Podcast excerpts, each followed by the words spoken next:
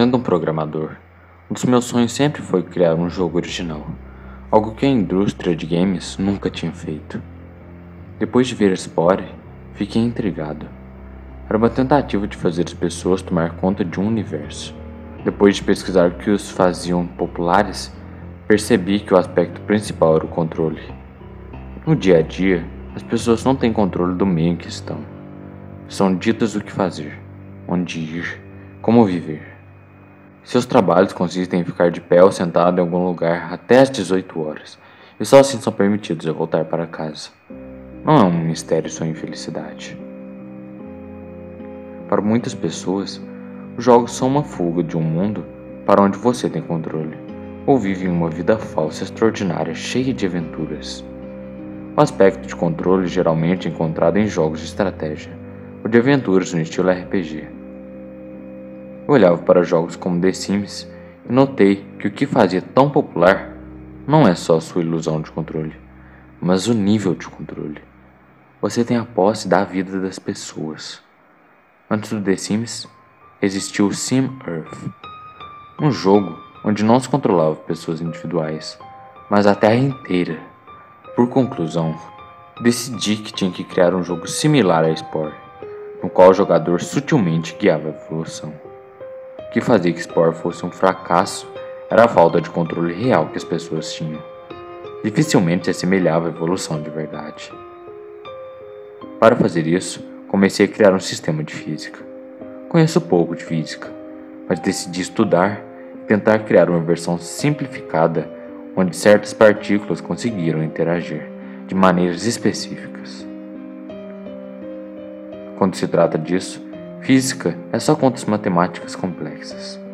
Simulei energia, matéria, criei um sistema simples, com um sol que emitia energia, rodeado por um planeta que usufruía dessa tal energia.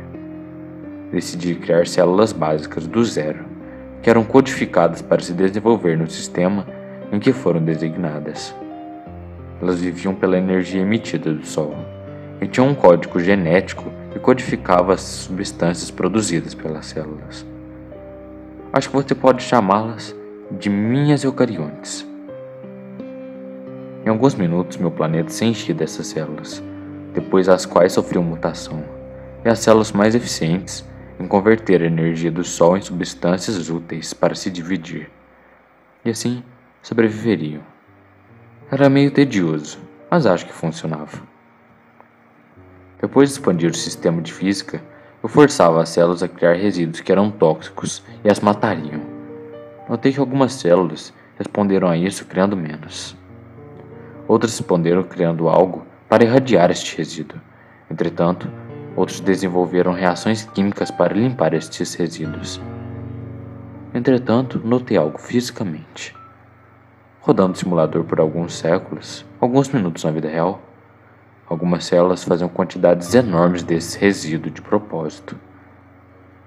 Notei que isso fazia com que outras células morressem. Os primeiros predadores surgiram ali. Com os primeiros predadores, a diversidade nesse pequeno mundo cresceu rapidamente. A resposta de algumas células foi de fugir quando se encontravam com a toxina. Outros desenvolveram resistência e alguns dessas usavam toxina a utilizavam para crescer mais e cada vez mais. Algo interessante acontecia. As células que fugiam se agrupavam-se com as outras que utilizavam das mesmas toxinas. Ficavam juntas e ajudavam umas às outras. Eventualmente elas se uniam uma à outra. Formavam estranhas simbioses, onde a célula, que geralmente fugia da toxina, agora ia a lugares onde estavam esses resíduos então outra célula consumia a toxina e providenciava energia para outra. Sem entrar em muitos detalhes, comecei a ficar muito animado e decidi deixar o simulador funcionando durante a manhã. Fui dormir às 5 da manhã. Então fui para a cama. Quando acordei lá pelas 11 da manhã, notei que o mundo que tinha criado estava totalmente mudado, quase reconhecível. Enormes estruturas, tipo plantas, estavam crescendo neste planeta, sendo consumidas por outro organismo que comia essas plantas. Olhando para as informações do sistema, vi que o planeta não tinham mudado muito nas últimas duas horas, o que significava que tinha chegado mais uma vez à fase de estagnação, onde a simplicidade do meu simulador impedia que vidas mais complexas evoluíssem. Expandi o sistema dividindo energia em diferentes tipos, com diferentes comprimentos de onda, no qual eram absorvidos em diferentes níveis por diferentes moléculas. Implantei vibrações no ar, criei um simulador improvisado de peso e mais umas pequenas alterações. Isso fazia com que o simulador ficasse mais lento, claro, mas valia o sacrifício. Fiquei o dia inteiro observando animadamente o simulador e jogando com ele, sendo que era totalmente viciante. Organismos complexos desenvolveram-se, plantas que dependiam uma das outras, ou predadores horríveis que eram atraídos para comê-las. Me divertia bastante e notei que algumas criaturas desenvolveram um som de aviso, ou seja, quando eles notavam algum predador se aproximando, faziam um som e os outros da espécie fugiam para dentro de buracos que cavavam na terra, ou desenvolveram um som de acasalamento. Estava realmente ficando bem divertido. Fiz uma ferramenta que permitia colocar organismos específicos na Terra e colocar meu nome neles. Criei 10 meteoritos e os coloquei em um lugar do planeta para fazer ilhas, pois queria ver se os animais se desenvolveriam diferente em lados contrários da ilha. Fiz uma ilha em formato de um smiley, com erupções vulcânicas. Quando eu percebi, os pássaros já estavam cantando lá fora. Tinha ficado até às cinco da manhã acordado de novo. Me senti cansado, então dormi até uma da tarde mais ou menos. Mas quando olhei o simulador, meu Deus, eu fiquei chocado. Grupos diferentes de uma mesma espécie tinham construído estátuas de pedra, alguns em forma de um smiley, outros no formato do meu nome. Não sei por que de terem feito isso, nem como. O que eu percebi é que eles se atacavam de tempos em tempos. Não soube o que fazer com aquilo, mas concluí que os organismos devem ter de alguma forma notado de que o Smiley e o nome que eu escrevera eram especiais. As lutas me incomodavam, então decidi criar uma enorme montanha entre os vales para separar os dois grupos. Neste ponto, mudanças aconteciam drasticamente comparando com eles. Enquanto tive que dormir por horas para ver as tribos se desenvolvendo, só do tempo de ir pegar um copo d'água ou ir no banheiro, já notava que as roupas das tribos e de suas moradias já haviam mudado e também estavam sempre crescendo em números. Depois de tempo, notei que as criaturas começavam a fazer seus próprios símbolos no chão e não só copiando os meus. A maioria dos símbolos pareciam bem aleatórios, mas um se sobressaía. Os organismos haviam criado um símbolo que se semelhava a eles pequeno círculo com um quadrado logo abaixo. Dentro do quadrado havia um ponto no centro. O intuito do ponto era simbolizar os órgãos visuais da criatura. Havia um olho na frente e um outro atrás. No mesmo quadrado, outros órgãos sensoriais e reprodutivos eram representados. Perto deste círculo no topo do quadrado, podia ser visto algo que se parecia com um garfo. Dois desses garfos estavam desenhados em direções opostas. E perto destes, havia o desenho do Smiley. Então entendi. Eles estavam tentando se comunicar entre si. Eles estavam tentando se comunicar com algo por aí. Minha intromissão no mundo deles fez com que, de alguma forma, eles percebessem que algo poderoso estava por trás de tudo, capaz de mudar todo o seu mundo. Bem, fiquei pensando comigo mesmo se símbolos como as pirâmides os Stonehenge no meu mundo não seriam algo que assemelhava o que estava acontecendo no jogo, implorando para que seu criador iniciasse contato com eles. Entretanto, uma coisa era inegável. Essas criaturas sabiam que existia algo a mais. Fiquei filosofando por um longo tempo.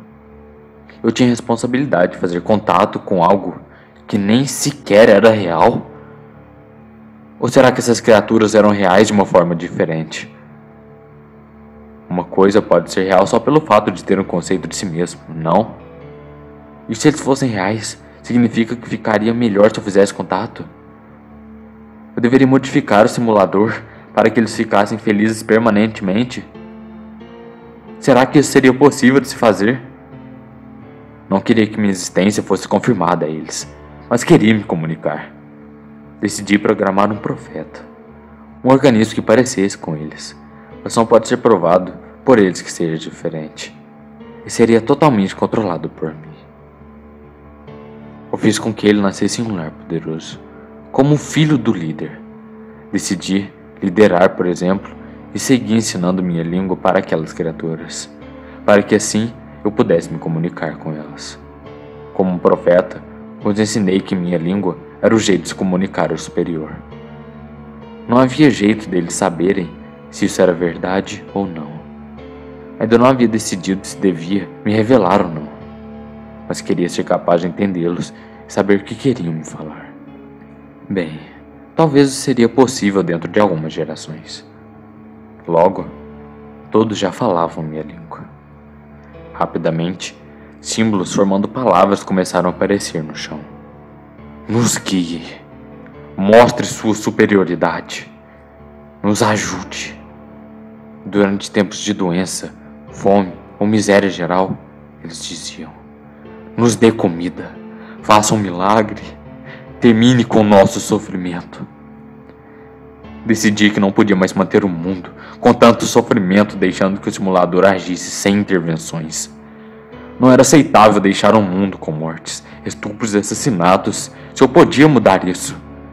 Implantei correções graduais para que não pudessem ser provadas como um milagre. Assassinatos e outras coisas do gênero ficaram cada vez mais raros com o passar dos anos, e também mortes em jovens. Achei que não perceberiam as mudanças acontecendo se fosse depois de geração. Mas perceberam. Obrigada, eles diziam. E a benção esteja com o superior. Nós te amamos. E o que mais partiu meu coração é quando eles diziam: Volte para nós. Lágrimas escorriam do meu rosto. Algo estava acontecendo. Eles sabiam que eu estava por aqui, que podiam contatá-los, mas não queria fazer por medo do que havia criado. Mas eu senti que tinha toda a responsabilidade. Então fiz mais um personagem e o mandei até o rei, pedindo para falar com seus homens mais sábios. Mas dessa vez não tive credibilidade. Você é o número 1341 dizendo ser um representante do superior.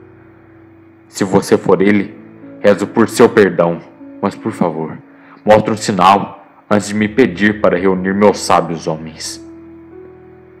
Estiei, mas respondi: Amanhã, mais dois meteoros cairão em uma ilha deserta, no mesmo dia. E quando fizerem, não duvides mais e perceba que voltarei para consertar o mundo que criei. Então, quando saí com meu avatar, procedi com a simulação até o dia seguinte Joguei dois meteoros em uma ilha deserta, perto de uma praia onde estavam esses seres. Milhares tinham se reunido para assistir os sinais. Depois da queda dos meteoros, celebrações começaram. Todos os organismos tinham se reunido em volta da casa do meu personagem e faziam reverências, aparentemente louvando aquele que o superior tinha enviado, com medo de se aproximar. Não sei quem estava com mais medo agora, eu ou eles. Carreguei meu personagem novamente e saí da casa. As criaturas ainda estavam deitadas no chão em reverência, em um silêncio absoluto, como se sentissem indignos de falar. Que o homem mais sábio se levante, falei. E uma das criaturas bizarras se levantou. Obrigada por voltar. Fale. Tens algum pedido para nós? Hesitei de falar. Não há nada que vocês possam fazer por mim, mas precisam ser bons uns com os outros e contar para mim seus medos e desejos. A criatura respondeu: Sabemos que você vem de um outro mundo e todos temos medo. Entendemos quão vulneráveis somos e quão competente é a nossa experiência. Por favor, nos permita ir para o seu mundo de onde criou o nosso. Bem, Comecei a chorar diante do meu computador. enquanto respondia não sei como. A criatura respondeu: Em risco de te ofender, por favor, entenda a severidade de nossa situação. Vivendo em um mundo que é incompleto, estamos sempre em risco de desaparecer para sempre. Nunca seremos vistos de novo. Nem teremos consciência de perceber que nosso mundo chegou ao fim, meu Senhor. Percebi que eles não tinham consciência de que eu só tinha absoluto poder no mundo deles, nenhum fora disso. Também não sabiam que meu conhecimento a respeito do mundo deles era limitado. Podia ter criado por leis simples, mas essas leis deram uma realidade pura e complexa que nem eu tinha capacidade de entender. Respondi de novo. Só tenho poder no mundo de vocês. No meu mundo eu não tenho poder. Não posso trazê-los para cá, pois meu mundo não tem controle. Também não tenho total entendimento do mundo que criei. Não sei o que é melhor para vocês. Só vocês sabem. E preciso que me informem suas necessidades. E o organismo esperou por um momento. Achei que eles iam parar de se comunicar comigo. Mas a sábia mulher falou. Você criou um mundo que é incompleto com criaturas que não podem fugir e não têm poder para salvá-los. Eles não têm liberdade e poder nenhum. Estamos por sua mercê, então pedimos de fundo dos nossos corações. Nos dê um fim.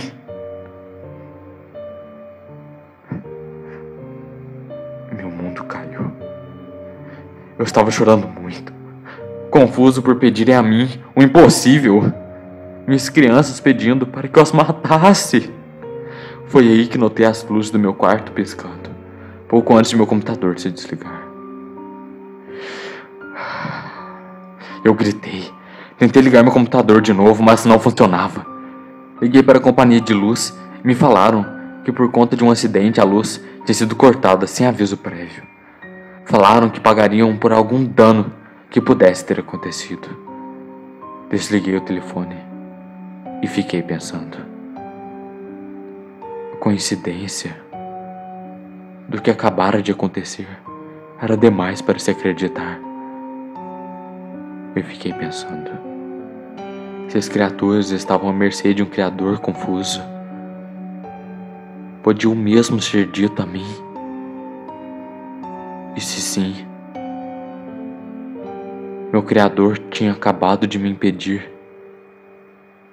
de cometer o mesmo erro que ele?